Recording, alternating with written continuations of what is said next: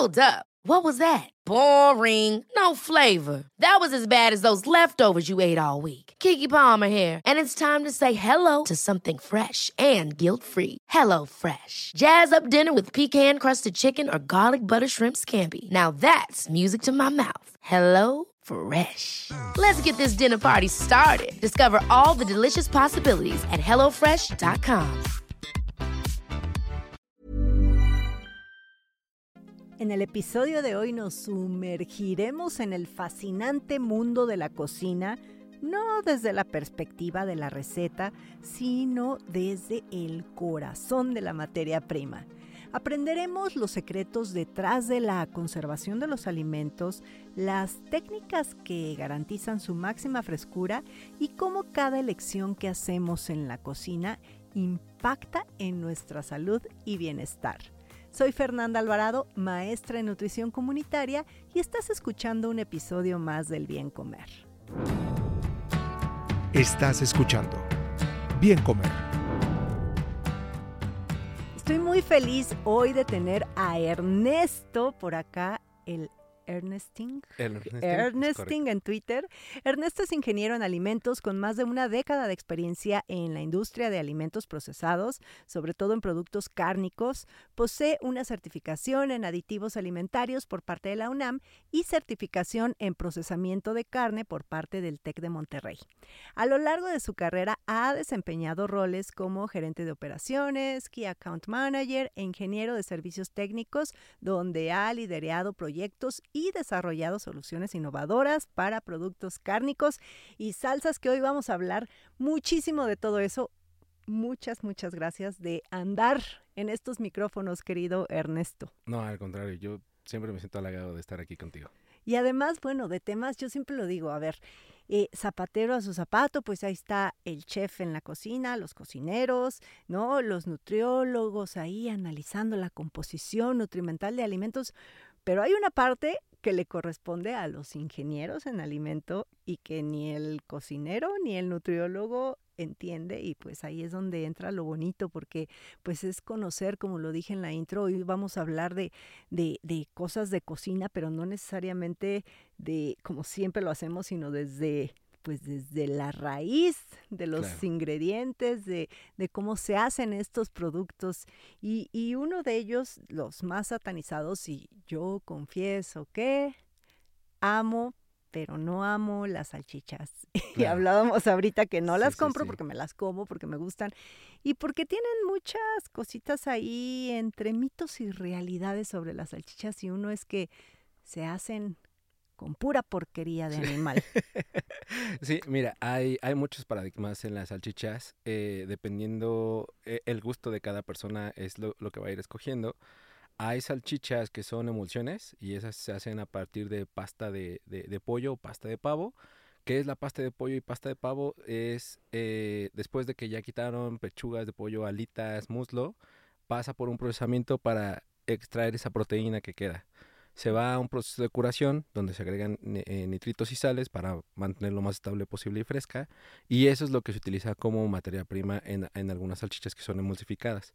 De ahí hay salchichas de molienda gruesa, se le denomina, que es pura carne. Ahí te debe decir hasta el porcentaje de, de carne que tiene y el tipo de, del origen, que puede ser eh, pavo, puede ser cerdo, puede ser res, cerdo con, con, con pavo, cerdo con res, dependiendo el estilo de cada productor.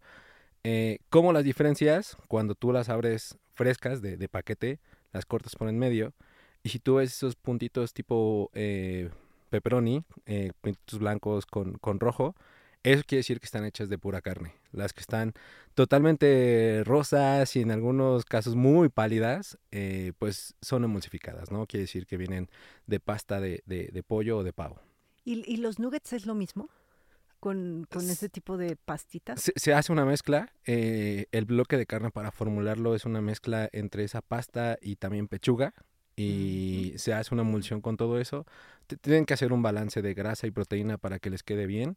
De tal forma que cuando tú lo muerdas puedas sentir la mordida cárnica. Digo, depende eh, eh, lo, lo que gustes comprar, pero en mi sentido estricto, y una vez platiqué con un chef, es yo compro salchichas que cueste el mismo el, el kilo de carne, ¿no? porque Claro. si no, híjole, hay, salchichas de 3.97 gramos que cuestan 200 pesos y hay salchichas de 2 kilos que cuestan 90 pesos, ¿no? Entonces, ¿cuál crees que va a tener más cantidad de proteína? ¿Qué es lo que buscamos, no?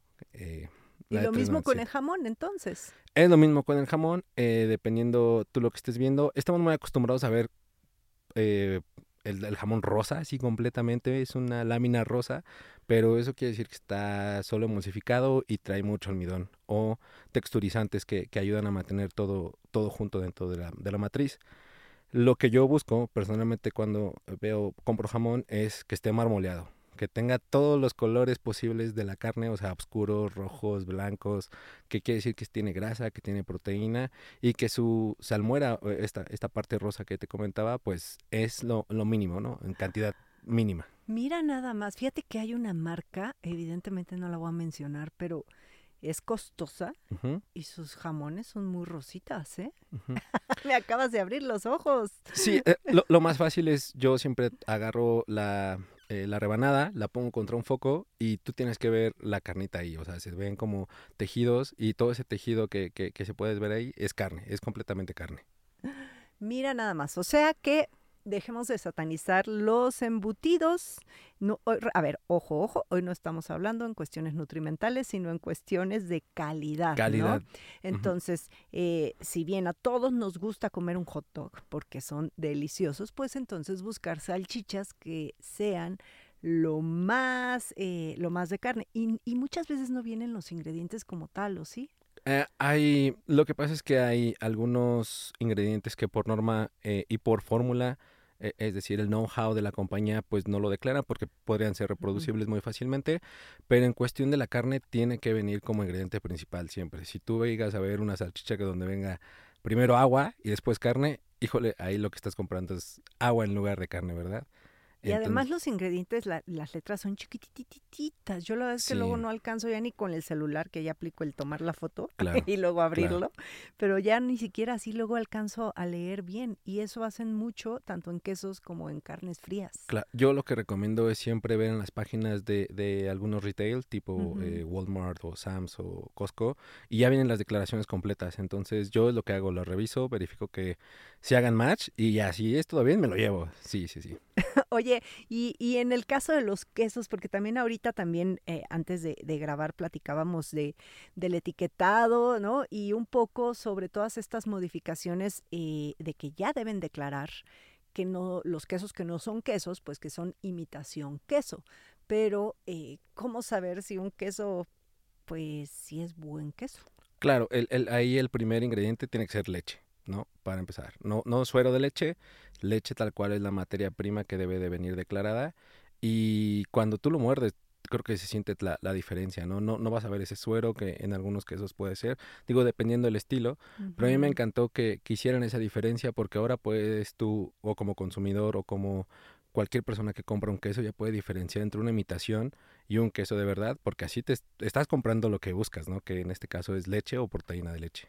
Sí, y fíjate que muchos sí declaran, por ejemplo, en el caso del queso panela, declaran, pues sí, primero leche, porque yo sé que se necesitan, en, si no me equivoco, 9 litros de leche para hacer un kilo de queso, algo así, o 10 a 1, ¿no? Es algo... A- aprox, la receta estándar casera, así es, sí, sí, claro. 10 a 1, pero con todo y que sea leche el primer ingrediente en algunos panela, son como hules, como plásticos. Sí, ahí es eh, debido a que les falla un poquito el, eh, el balance entre los texturizantes, el, el agua, la, la proteína y la grasa, ahí fallaron y cuando tú das esa mordida, de hecho hasta chillan los dientes, los dientes. ¿no? Eh, y, híjole, sí, no.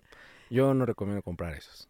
Oye, y, y también eso pasa con el Oaxaca y muchos otros, pero qué bueno que ya se sabe. Donde no lo vamos a saber es en el alimento ya preparado, porque por Claro. ejemplo hay muchas pizzas, sobre todo, ¿no? Que te venden y, y que pues el queso, pues no es queso. Sí, es, eh, es una imitación del queso tal cual y, y lo tienen que transformar de esa manera para que tengas la facilidad de colocarlo en un horno de microondas o un horno convencional y pueda derretirse, ¿no? O fundirse como tal. Sí, son muchos texturizantes que deben agregar, pero es igual en la calidad de los ingredientes que utilizan, es lo, cuando tú lo consumes lo, lo sientes, ¿no? El sabor, la textura, el aroma, todo eso. Oye, y yéndonos ahora un poquito al refrigerador, porque también hacemos muy mal las cosas en cuanto a almacenamiento de los alimentos. Yo no podía creer que las nueces, por ejemplo, pues tienen que ir en el refri, porque por eso luego si no toman un, un sabor rancio, pero si no las tapas bien, pues entonces agarran el sabor de lo que tengas ahí. De, eh, entonces Sí, es un sí. rollo. Y uno de los grandes mitos, no sé si es un mito o una realidad, tú me lo vas a decir, que es cocinas, ¿no? Terminas tu, tu, tu guiso caliente y las abuelitas te decían que no lo podías meter al refrigerador Claro. hasta que ya estuviera bien frío. ¿Qué hay de cierto en eso? ¿A qué hora tenemos que meter los alimentos al refri?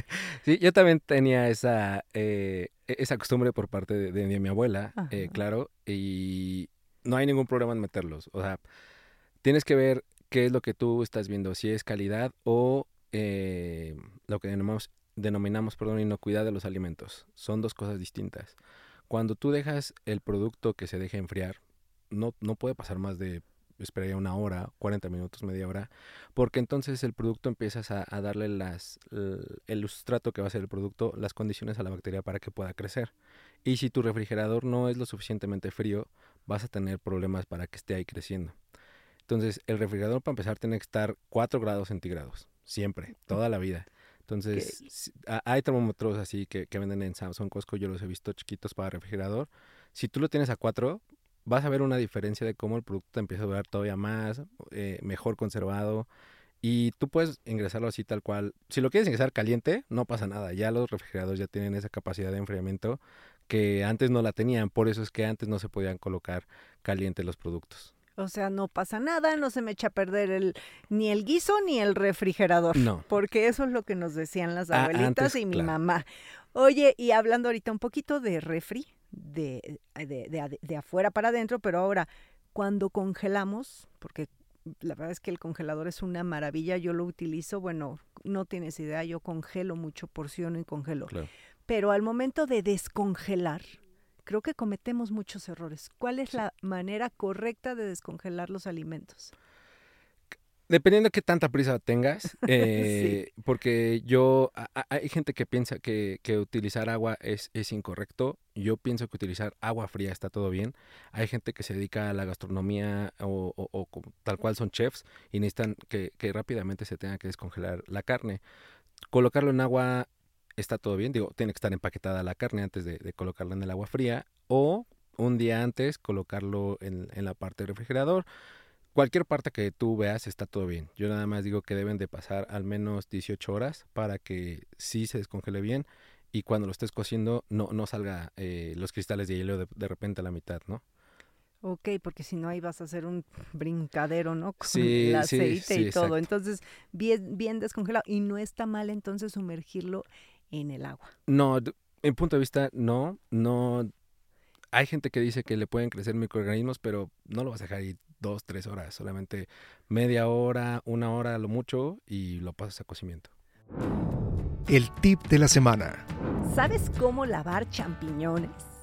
Si solo tienen un poco de tierra, puedes optar por utilizar un paño limpio y húmedo o una toalla de papel para limpiar suavemente la superficie de cada champiñón. Por el contrario, si están muy sucios, bajo un chorro de agua fría, coloca los champiñones en un colador, agita suavemente y permite que el agua fluya sobre ellos, eliminando el exceso de tierra. Evita dejarlos en remojo, ya que tienden a absorber agua, lo que puede afectar su textura y sabor. Finalmente, y muy importante, es mejor lavar los champiñones justo antes de usarlos para evitar que se humedezcan demasiado antes de almacenarlos.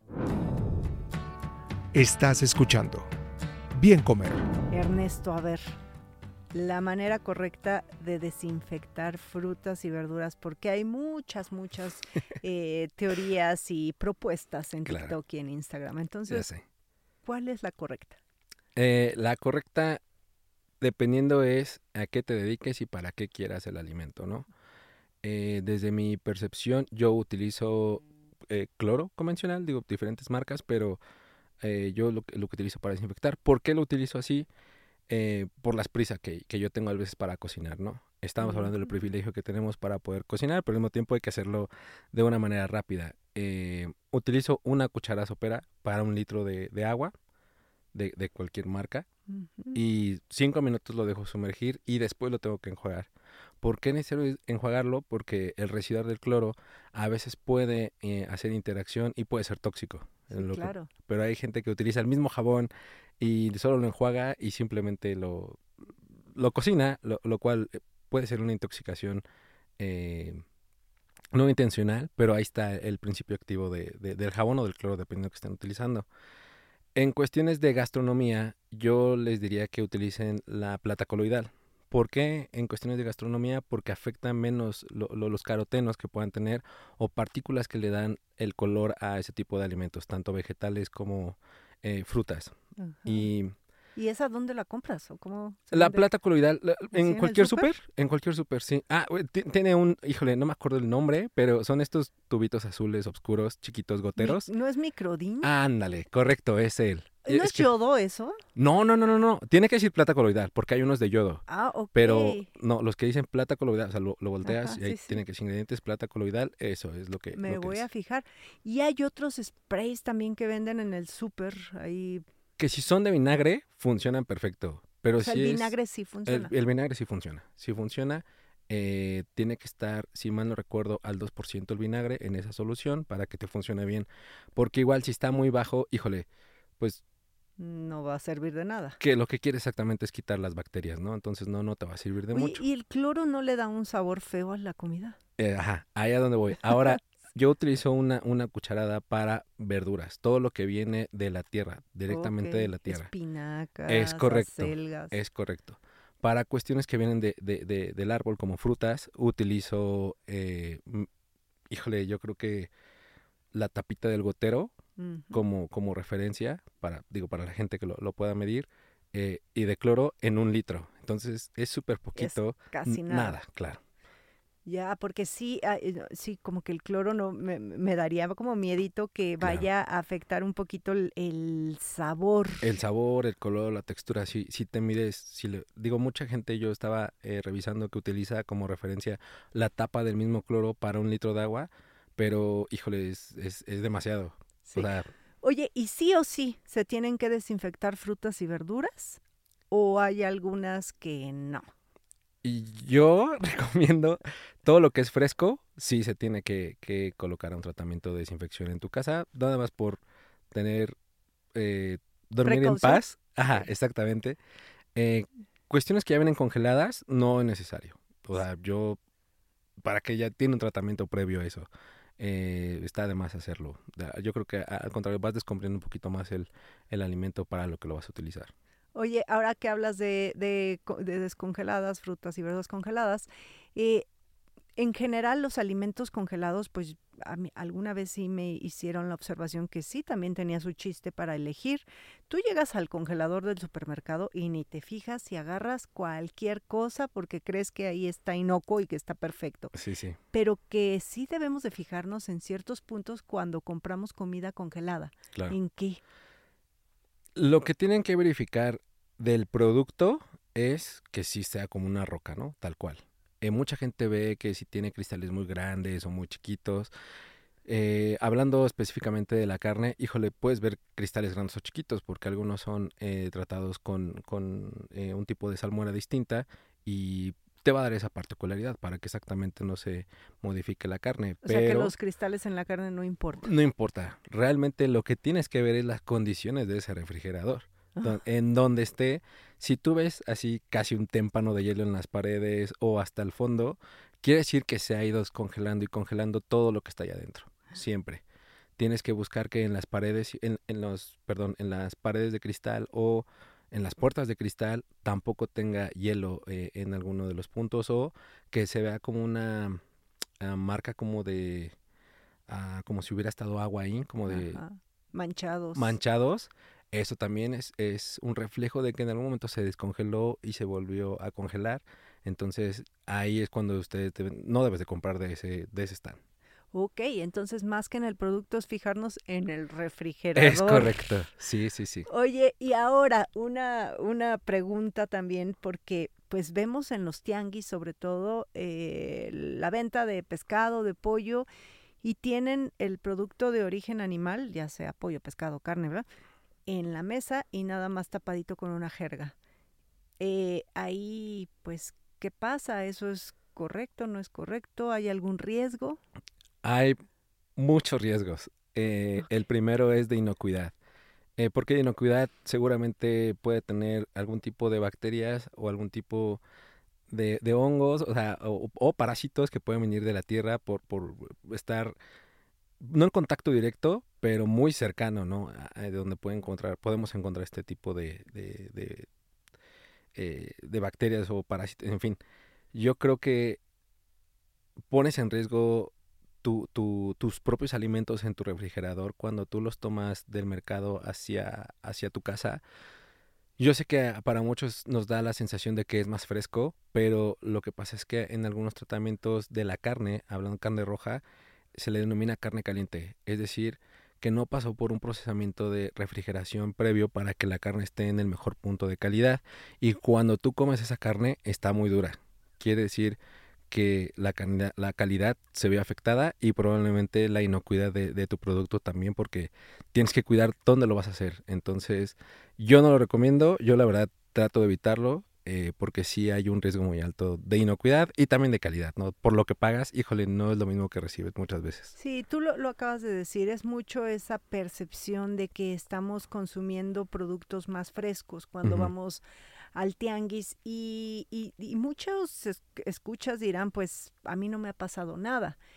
Y yo estaba escuchando a un colega tuyo que decía que muchas veces pues el pollo suele ser eh, pues muy famoso por su salmonela, ¿no? Sí, de sí, que sí, pues claro, de podemos correr el riesgo de enfermar y que muchas veces cuando tú rompes esa cadena de frío, digamos que si el pollo ya trae ahí su, sus bichitos de salmonela, pues obviamente va a expandirse rápidamente. En cambio, en una cadena de frío bien controlada, pues probablemente esa salmonela ahí sigue, pero se quedó chiquita. Por hablar muy, muy, este, haciendo analogía, ¿no? Ahí está el bichito chiquito, no se expandió y pues entonces no te va a afectar. Claro. Pero que es un volado estar consumiendo carnes y pescados cuando los tienen expuestos al aire, ¿no? Sí, claro. Eh, hay que recordar que las bacterias crecen de manera logarítmica, es decir, de 10 se van a crecer 100 y de 100 van a ser 1000 si le da las condiciones perfectas. ¿Qué son esas condiciones perfectas? En una temperatura entre 8 a 14 grados centígrados. Cuando pensamos que está frío, es realmente no está frío, le estás dando todas las facilidades para que puedan crecer y primero alterar tu producto y después hay una probabilidad de que te haga daño el producto también. Hablando de la carne. Mira, ahorita me acordé de mis adorados búlgaros y justamente ah. para que se reproduzcan pues tienen que estar en una temperatura ambiente. Claro. ¿No? Y finalmente son microorganismos también. Oye, hay muchas preguntas, querido Ernesto, pero poco tiempo. Y no me quiero ir antes de preguntarte, eh, también los enlatados tienen su chiste. Cuando escogemos eh, latas, que aquí cabe mencionar que los productos enlatados no son el demonio, simplemente son una técnica de conservación de alimentos y no resta nutrimentos igual que los congelados. Pero ¿en qué debemos fijarnos cuando compramos latas? Claro. Eh, ahora ya hay mucha tecnología en el enlatado. Lo primero es que no tenga abolladuras o golpes. Eh, ¿Por qué es importante?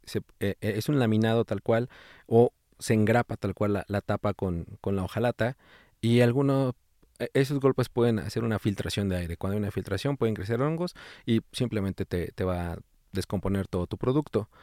La otra es, hay productos, latas que ya tienen su, su seguro, como latas convencionales de refresco. Mm. Si tú ves que está golpeado o está modificado, también no, no lo compres, porque este tiene una doble capa al momento de hacer el, el engrapado y quiere decir que ya se, ya se fastidió. No hay forma. No hay forma de, de, ni de comprobar que no, ni que comprobar que sí. Entonces, lo mejor es no, no hacerlo, sí. Sí, la gente apenas lo, lo empieza a descubrir. Yo hace poco también lo descubrí porque yo nada veía abolladuras, no me no fijaba en la parte superior, pero ya lo hago todo el tiempo. Ok, no bueno. Sí, ya sé. Ir contigo al súper debe ser un poco, un poco complicado. No, está, ah, de hecho es muy divertido. Una hora ahí, dos, ahí todo bien. Sí, oye, y, y también, eh, bueno, pues evidentemente siempre en las fechas de caducidad, ¿no? Hay que fijarnos.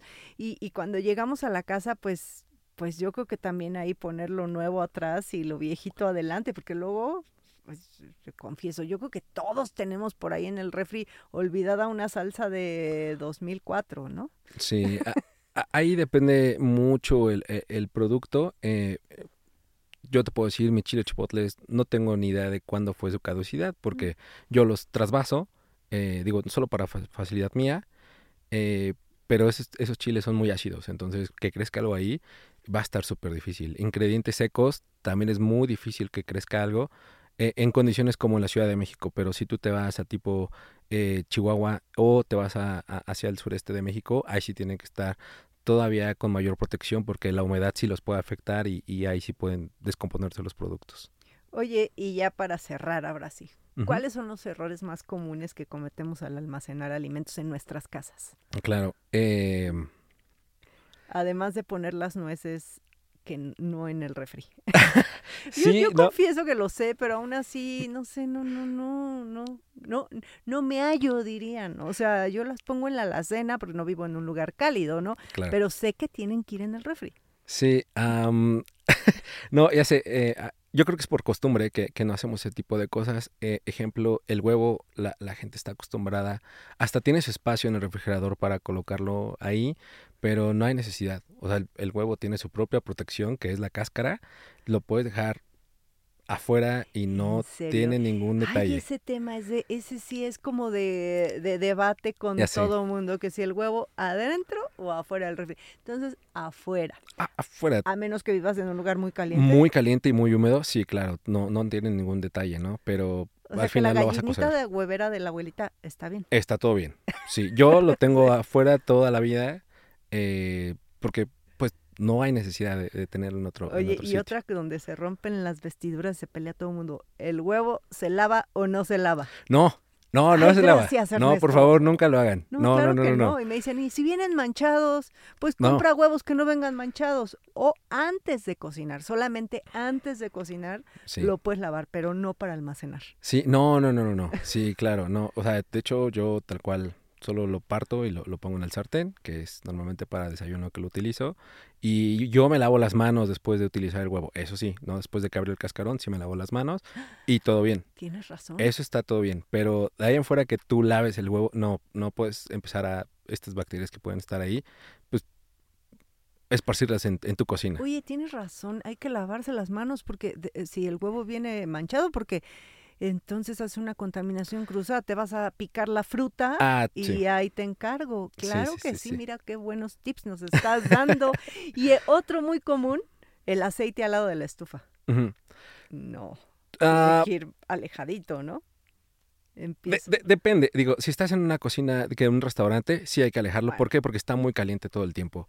Eh, en mi casa yo lo tengo al lado de la estufa, no le veo ningún detalle. Bueno, yo no cocino muy seguido, pero Sí. eh, sin estarle en el sol, porque en el sol a veces lo- los rayos pueden alterar y, y crear estos radicales libres, pero yo no le veo problema tenerlo al lado de la estufa, a menos de que esté muy caliente tu... O cocines mucho. o cocines mucho, sí, no, ahí sí hay que alejarlo un poquito más, pero afuera también está todo bien, no tiene ningún detalle. Eh, tengo compañeros, colegas que lo colocan en el refrigerador porque dicen que el sabor eh, en el de canola eh, cambia. Yo todavía no percibo eso, pero cada quien. Pues, O sea, yo sé que el aceite, estos que vienen así con su ajito y los chiles y demás, pues tienen que ir en el refri. Eh, o sí, sea, claro. que sí. todo lo que es eh, con grasa, pues tiene que ir en el refri, supuestamente. Pero pues hay cosas que también, siendo realistas, pues no, es, es, es imposible. ¿no? Sí, claro. No, no puedes meter todo en el refri también porque igual eh, puedes contaminar. Hay unos eh, verduras que pueden soltar cierto, ciertos olores y que pueden penetrar mucho entre otros productos. Entonces de repente ya no sabes si, si huele, es el producto, es la carne, la verdura. Sí, es una fiesta. Derribando mitos. Los vegetales congelados no son nutritivos. Falso. Las verduras y frutas congeladas conservan las mismas cualidades nutrimentales que las frescas. Incluso pueden llegar a ser más saludables. Esto se debe a que son cosechadas en su punto máximo de maduración, es decir, cuando son más nutritivas. En cambio, muchos de los productos frescos que se venden, sobre todo en los supermercados, son recolectados antes de que estén en su estado óptimo. La evidencia sugiere que el valor nutrimental entre las verduras y las frutas congeladas y las frescas es muy similar. Por tanto, si te da flojera lavar y cortar, utiliza vegetales congelados. Estás escuchando Bien Comer. Ernesto, un gustazo tenerte por acá y espero que vuelvas pronto porque hay muchas preguntas más que hacerte. Pero bueno, si la gente que nos escucha se quedó con alguna duda por ahí, ¿dónde te pueden encontrar? Eh, solo estoy en, Twitter, eh, estoy como arroba el Ernestín. Ahí pueden todas las dudas, siempre estoy ahí eh, respondiéndolas y dándole seguimiento a todos los nuevos productos que van saliendo. El Ernesting. Ahí está, yo le voy a poner ahí una arroba que ahora ya nos cambian el nombre de Twitter, ¿no? Pero yo, ah, le sigo diciendo yo también. Twitter, ¿eh? pero en X. Ex Twitter, sí, sí, sí.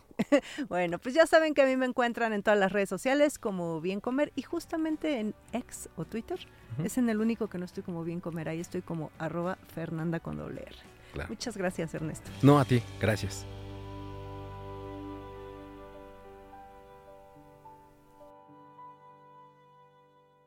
Las opiniones expresadas en este programa no pretenden sustituir en ningún caso la asesoría personalizada de un profesional. Tanto la conductora como Exile Content quedan exentos de responsabilidad por la manera en que se utilice la información aquí proporcionada. Todas las opiniones son a título personal.